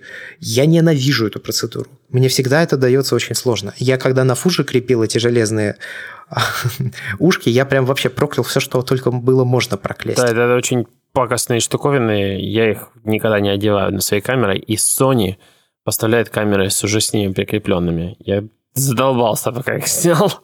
Отвратительная штука. Да, это, это отвратительная штука, прям супер геморрой. И если ты хочешь пользоваться пик-дизайновским ремешком, то с большой долей вероятности у тебя такая камера, к которой потребуется прикрепить вот эти железные штуковины. То есть все-таки крепится он легко уже, когда у тебя есть якори. В случае с лейковским ремнем очень элегантная, я бы даже сказал, наверное, гениальная совершенно система. Крепеж, вот, который входит в ушко камеры, он выглядит как английская буква D. и вот место, где у него вертикальная линия, она идет в нахлест. Ну, то есть это она как бы прорезана посередке и идет в нахлест, потом еще дополнительно загибается. Короче, от вас вообще ничего не требуется, вы продеваете, соответственно, их через ушки, поворачиваете и пластиковым таким крепежом закрываете вот это место, где разрез, и все. Это работает. Я, ну, на словах сложно объяснить. Если интересно кому-то, посмотрите видео. Я могу приложить даже, на самом деле, фотографию. Из-за этого он быстро надевается и быстро при необходимости снимается. Да, не настолько быстро, как на вот этих вот э, крепежах пластиковых, но при этом элементарная система и не требует от тебя никакой вообще главной боли, никаких огромных вот этих пластиковых креплений тоже нет. В общем, я прям очень доволен этим ремнем. Я смотрел различные альтернативные варианты, да, потому что ты же можешь купить себе какой-то стильный ремешок, там еще какой-то кожаный и так далее, и так далее. Но я понял, что на данный момент альтернатив я просто не вижу, честно говоря, в этого ремешка. А еще раз, если вдруг кто-то заинтересуется, он называется Lake Leica Nextrap 14312. Вот так. Продается на Амазоне, ходовой товар, не какой-то редкий еще что-то. По поводу сумки. У меня не фото-рюкзак, потому что у меня рюкзак появился задолго до того, как я увлекся фотографией. Он называется Cote CL Nile. Он сделан из очень хороших материалов, он очень крепкий, и он визуально лично, ну, мне нравится, да. Он совершенно непримечательный, по крайней мере, в моей расцветке но я его не использую для фотоаппаратуры. И вот здесь как раз помог э, Bag Wallet, когда прислал нам вещи. Я взял себе слинг 5-литровый от Peak Design как раз. Вот эта штука мне очень понравилась. Она, конечно, маловато в том плане, что есть одна проблема, которая меня в ней не устраивает. Туда не помещается 12,9-дюймовый iPad Pro. Ну, вообще никак. Там есть отдел для iPad mini, который туда может поместиться. Но вот iPad Pro туда, конечно, ты никак не запихнешь, как бы ты ни пытался. Ну, просто по площади больше, чем сумка. При этом сама сумка мне во всем остальном очень нравится. Во-первых, ты ее можешь носить как через плечо, то есть как слинг. Ты также можешь ее в любой момент перекрепить э, как на поясную сумку. Ну, если тебе это надо. Я не знаю, там, допустим, когда ты едешь на велосипеде, и вот такой вариант там предусмотрен. На ней есть ручка для переноски, то есть ее можно носить буквально как барсеточку, как это любят наши соотечественники делать.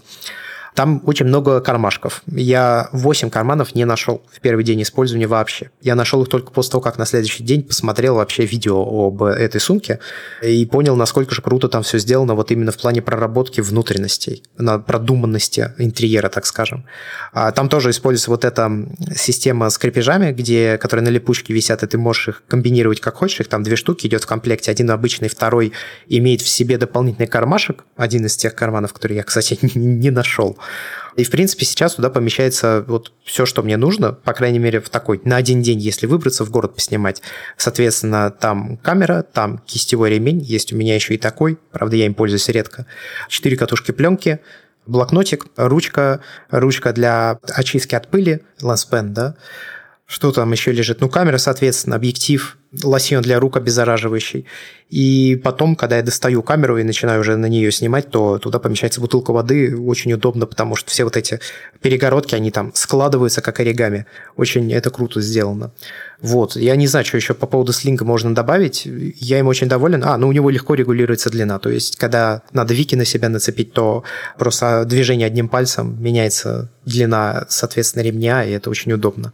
По поводу кистевого ремня, коли я упомянул, есть у меня кистевой ремень, он называется Gordius Wrist Pad. Это кожаный кистевой ремень, он удобный, мне им нравится пользоваться, но вот как Георгий сказал, да, нет никаких проблем намотать, если у тебя нормальный плечевой ремень, нет никаких проблем намотать его на руку. Поэтому это такая получилась штука, которая вроде как и крутая и удобная, я ей пользуюсь, ну, мне нравится ею пользоваться, но в то же время я точно так же понимаю, что, в общем, глобально на данный момент применения ей особого нет. Просто такая штука, у меня этот ремень крепится в разъем для трипода а я так его купил. И я зачем-то купил э, крепление, которое типа более крепкое, но при этом занимает больше места, и, соответственно, камеру на стол, скажем, с ним не поставить. Ну, то есть только можно класть. Это меня немного напрягает в этом ремне. А так, в целом, ну, вообще хорошая штука. То есть, если вдруг кого-то интересуют кожаные ремни, обратите вообще внимание на ремни Gordius. Они такие, сделаны на совесть. Что еще? Из аксессуаров, ну, на данный момент у меня их на самом деле практически нет. Я бы мог много рассказывать об аксессуарах для Leica 3G, но я ее продал, поэтому с этим все. Поэтому аксессуаров у меня как таковых толком и нет. Я, кстати, совсем забыл, что у меня тоже есть маленькая пятилитровая сумка. Это Tenba Switch 8. Эта штука уже не производится, ее нельзя купить. Но прикольно, что я взял и купил в Peak Design перегородки от твоего пятилитрового слинга и вставил их в мою тенбу. И, собственно говоря, мне так... И подошли? Да, да, они стали нормально, и у меня типа такая тенба с душой Peak Design. Правда, эти перегородки стоили по 15 долларов, кажется. А, да, кстати, забыл, документы у меня там еще лежат. В пятилитровом слинге есть отдельный кармашек внешний, который совершенно незаметен, и кажется, что это вообще не даже не карман. А туда, значит, я положил паспорт, там у меня лежит э, проездной на метро, тройка, да, она называется, тройка, да. И туда, если надо, я мелочь скидываю. Ну вот, в общем, как ни странно, несмотря на всего 5 литров объема, я в слинг запихнул очень много разных вещей, и все это именно благодаря вот грамотной компоновке внутренности. Вот так вот. Ну и плюс вы его под себя тоже можете настраивать, когда вот эти крепления размещаете.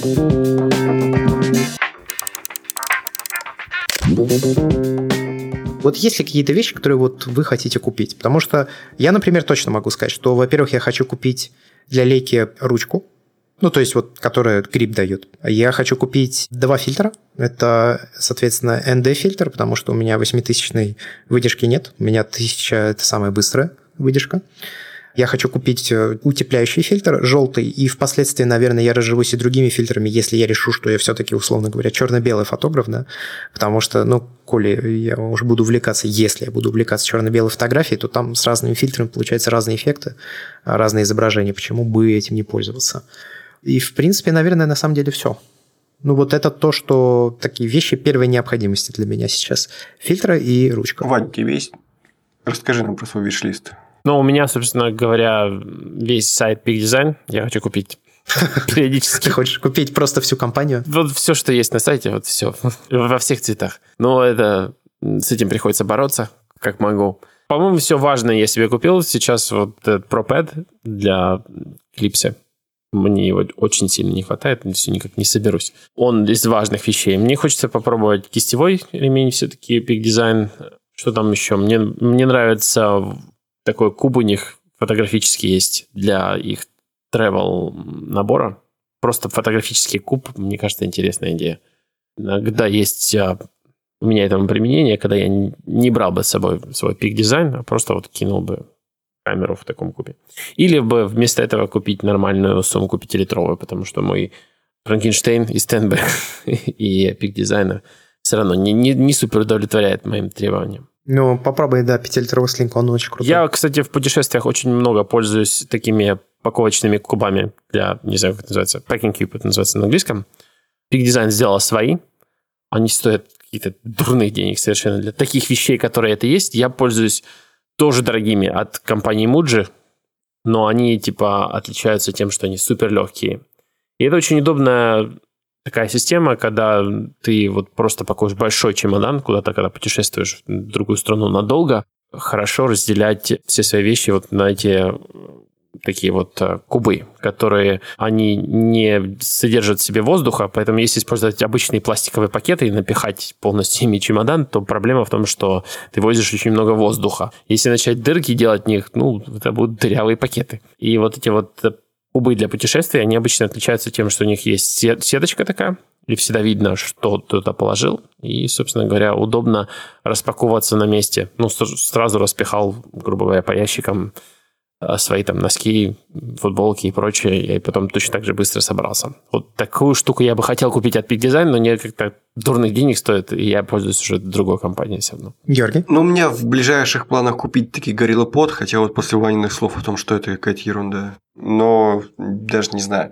Я, несмотря на то, что в поездках своих снимаю преимущественно пейзажи, штативами вообще не пользуюсь практически никогда – их брал пару раз с собой, только раз воспользовался для того, чтобы сияние северное снять, больше ни для чего. Вот. А так вообще иногда надо. Не всегда есть какая-нибудь бочка из-под солярки, на которую можно камеру выдрузить. Иногда нужно что-то и более практичное и более специализированное под такие задачи. Вот. Еще я присматривался к кобуре такой, э, который тоже упомянул, чтобы вот э, если эта камера клип не пойдет у меня, то я мог бы хотя бы на пояс вешать, чтобы камера, значит, так защелкивалась, Ну, реально, как кобура у ковбоев. И там за, за объектив, и не болталась. Еще бы я мог, хоба, да, сразу вытащил ее, расстрелял и сунул обратно. Но это я уже сомневаюсь, брать или не брать, наверное. Наверное, нет. Наверное, я обойдусь вот эти вот камеры клипсом, просто научусь им пользоваться, да. Но я, наверное, не знаю, посмотрим, как сложится. Возьму второй рюкзак все-таки, чтобы у меня их было два. Один большой вот на 31 литр, который расширяется до 36, этот э, вандер я буду использовать. Там, когда нужно к вам далеко. А так, чисто по городу ходить, я бы, наверное, все-таки взял пик дизайновский, маленький, э, на 20 литров, как у Вани. Какой-то там коричневенький. Чтобы у меня был такой городской более вариант. Еще, знаете, такая штука есть. Ее в Инстаграме в свое время тоже очень активно рекламировали фотографам. Это представляет собой такую как систему, как в револьвере, такой барабан, в котором байонеты. И ты в эти байонеты вкручиваешь объективы. И у тебя, получается, так на поясе висит такая халабута из таких вот трех байонетов, которые можно засунуть три объектива и типа так быстренько менять их. Я на видосах это, конечно, все красиво выглядит, но я поспрашивал фотографов, которые вот, например, представляют, что это такое, все говорят, не, фигня, не связывайся. Поэтому тоже, если увидите... Кстати, у пик дизайна есть схожее штуковина. А я что-то не видел у них такого. Есть, есть, по-моему, у них крепление, да, для... Да, у них для Capture Clip есть такая вот прям байонет со встроенной э, вот этой площадкой. Он есть под Canon, Nikon и Sony. Ну, короче, на мой взгляд, просто разгрузкой пользоваться удобнее, чем у тебя на поясе будет справа висеть такая вот дурь. Особенно если у тебя не какая-нибудь Glorious микро э, олимпусовская камера, вот, а вот эти объективы, которые весят там по килограмму, по полтора, не жизнеспособны будет все это. Вот. А так, в общем-то, все. Да, я тоже мало себя представляю с этой штуковиной. У меня больше, наверное, таких особых нет потребностей из новых. Потому что вот я в целом аксессуары, практически все, которые покупал до того, они у меня все практически не прижились у меня более-менее удачно стал с ними попадать, когда у меня появился вот этот вот, можно сказать, уже многолетний опыт, то есть я занимаюсь фотографией уже лет 10 почти. И все, что покупал в первые 5 лет, оказалось все барахлом и ненужной ерундой. Поэтому я еще раз напоминаю, что не стоит покупать э, в том, чему не уверены, просто потому что деньги на ветер. И дешево тоже не берите. Скорее всего, вас это разочарует устройство. И я помню, я первый свой батарейный блок купил тоже. Типа, вот, если покупаю батарейный блок, значит, мне тоже надо. Я купил для D600, это было глупостью, потому что, во-первых, он довольно быстро стал глючить, и камера с ним хуже работала, она могла не фокусироваться с этим батарейным блоком. А когда его снимаешь, то все становится нормально. Во-вторых, я не знал этих особенностей, связанных с тем, что нужно батарейку покупать дополнительную от старших камер, чтобы реально скорость выдавалась. Ну, короче говоря, просто покупать батарейный блок ради того, чтобы камера была больше. Ну, хват, конечно, удобнее там для вертикальной съемки, но больше ни для чего не связывайтесь. И так во всем. То есть, там, если покупаете рюкзак, покупайте хороший, потому что плохой ну, мы говорили только о пик-дизайне и Вандерде. На самом деле есть еще такая фирма, как Дакин, они делают хорошие рюкзаки. Я, в общем, в своем обзоре Вандерда перечислил там другие бренды. Ну, Дакин один из лучших. Ну, тоже посмотрите, у них неплохие. National Geographic делают неплохие рюкзаки. Они, правда, дороговаты, потому что это National Geographic, но в целом они и внешне ничего, и по материалам приличные, ну, так более-менее продуманные.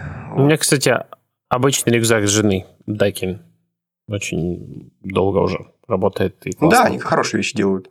Вот если вам жалко 300 долларов отдавать за рюкзак, присмотритесь к этим. Потому что, вот, например, мой рюкзак – это не чисто фоторюкзак, это именно для тревелеров, фотограферов таких, вот как я. А именно, чтобы вот носить с собой 40 килограмм техники, это лучше что-нибудь на другое обратить внимание. Я заприметил, знаете, компанию такую, называется Onabex. Вот если вам нужна, короче, сумка, я сам не пробовал, но очень позитивные отзывы встречал как в русскоязычном интернете, так и в зарубежном. Если вам нужна фотосумка, которая при этом не выглядит как фотосумка или или фоторюкзак, то вот, короче, это вот эта компания такие делает. Вот да, мне все фоторюкзаки всегда казались невероятно уродливыми. Вот Вандер меня тем и взял, что он хотя бы выглядит не как фоторюкзак, он выглядит как нормальный такой модный аксессуар. А эти прям выглядят, ну, прям как сумки. Вот. И очень клево, они там разные. Кстати, я, я не люблю Она. Она Union там, или как они там называются, они очень, как по мне, слишком много денег. Слишком стоит. дорогие, я считаю. Да, слишком много денег и, и слишком мало дизайна такого прям крутого. Прям, не будет в них такого, что 8 карманов не найдешь. Первый день. Но, с другой стороны, если полазать, у них там вот есть, допустим, The Bond Street, да, очень у нее интересная структура сделана. Там как бы из двух частей состоит сумка, и как бы основная часть, которая верхняя, всегда доступна, а вторая часть, которая как бы снизу, она таким отдельным блоком оттуда выезжает, ну, Я к тому, что если там покопаться, то там, в общем, тоже есть интересные штуки. Но она дорогая, это нужно учитывать. Я также увидел в Твиттере упоминание от всеми любимого нашего Альберта компанию Really Right Stuff, когда он откомментировал, что вот у Георгия сорвался Nikon D850 с клипса, он сказал, что типа вот если доверять какой-то конторе, то типа вот, вот этой.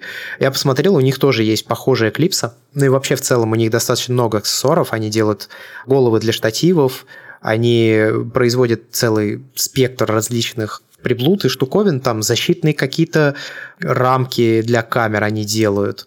Они производят э, ремни, они производят какие-то, как они называются, специальные, короче, защитные штуки для линз. Ну, это такая, я как понял, компания, которая ориентирована на защиту оборудования. Вот. Ну и для переноски, соответственно. То есть можете там поискать что-то для себя. Если вы хотите какие-то стильные ремешки, которые при этом тоже будут удобными, то я очень много увидел позитивных отзывов о компании Artisan and Artist и об Annie Barton. Вот два производителя. Но то это тоже такое все-таки больше, наверное, к чему-то стильному, нежели супер практичному. А какие-нибудь ты аксессуары, может, посоветуешь для смартфона? Слушай, не, ничего не посоветую. Но я пользуюсь чехлом э, Smart Battery Case для iPhone XR. Не, я именно в плане э, съемок. А хотят, наверное, наверное, Епихина спросить, он по этой теме заморачивается. Да, да, он по этой теме угорает. Я потому что приверженец как раз твоего подхода, если уж ты снимаешь на смартфон, то прикол именно в том, чтобы не пользоваться ничем дополнительным. Вот Серега Епихин, он там, да, он очень основательно заморочился. У него вот этот э, камера-то DJI Osmo. И он к ней докупил много различных аксессуаров, превратил в полноценный видеориг, э, разве что осталось петлички докупить, которые туда можно будет втыкать. Вот, э, так что да, он по этой теме прошарен, я думаю, что он может что-то рассказать. Я его в Бардакасе спрошу об этом. Кстати, по Really Right Stuff я собирался, помню, когда купить э, для своей А7 расширение охвата. Ну, просто такая вот как бы удлинитель для того, чтобы она шире была. Так как по мне слишком маленькими Sony делает. Ну, вот как я собираюсь купить тоже для лейки, да. Вот Really Right Stuff у меня была в списке. Вот, похоже, я, наверное, остановлюсь на их креплении. Мне, мне больше всего нравится. Они действительно делают клевые вещи. И цены, в принципе, такие как бы дороговато, но адекватно, в принципе. Но не она. И по поводу рюкзаков, альтернатива рюкзака, который я действительно щупал, и он мне тоже нравится – дешевле, чем Wandret или Peak Design, но я бы сказал, на том же уровне весь уровень, всякой интеграции прикольной. Это Boundary Supply, у них есть Prima System, это модуль, модульная система, и есть Travel Backpack, который э, можно у него фотокуб всунуть. Вот эта вот э, штуковина, там она стоит, по-моему, 200 долларов, то есть на 100 долларов дешевле, чем Peak Design или Wandret. И, э, как по мне, уровень практически тот же. Я бы, в общем, если бы у меня бюджет не позволял, я бы, наверное, купил Boundary Supply.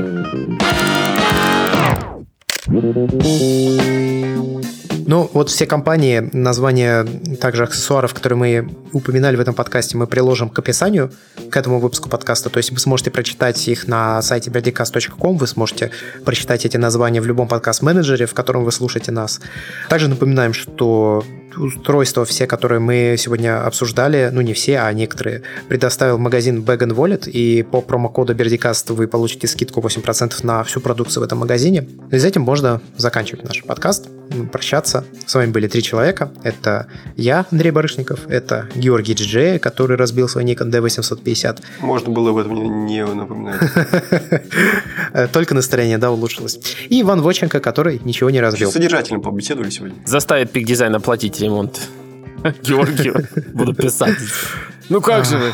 Ну, братцы, ну что же вы так не продумали это крепление? Ну, алло. Это канадская фирма или американская? Американская, из Калифорнии. Не, ну слушай, ну такие компании есть, но их, конечно, меньшинство. Я об Kickstarter столько раз обжегся, просто потому что большинство продуктов Kickstarter не доживает до запуска. А деньги тебе, ну, далеко не всегда возвращают. Зависит от того, как долго не доживать до старта. Если быстро, ну, после окончания сбора средств умирает, то деньги возвращаются, как правило. А если умирает спустя, там, скажем, два года, хотя до два года назад уже должен был выйти продукт, потому что деньги, конечно, никто, как правило, не возвращает, потому что их просто нет, все потрачено. Пропили давно. Я не знаю даже, возможно засудить, невозможно засудить, но я, короче, много раз обжигался об Kickstarter, поэтому имейте в виду, это вообще очень ненадежная система. Да и, наверное, не, не экономьте, да. Наше напутствие финальное перед тем, как закончить подкаст, не экономьте на аксессуарах. Аксессуары должны быть надежными и удобными. До скорых встреч. Пока. Будьте экономными, но не жадными. Пока. Всем пока. Come on, come over as fast as you can. You But you don't understand one thing, my brother. I can tell.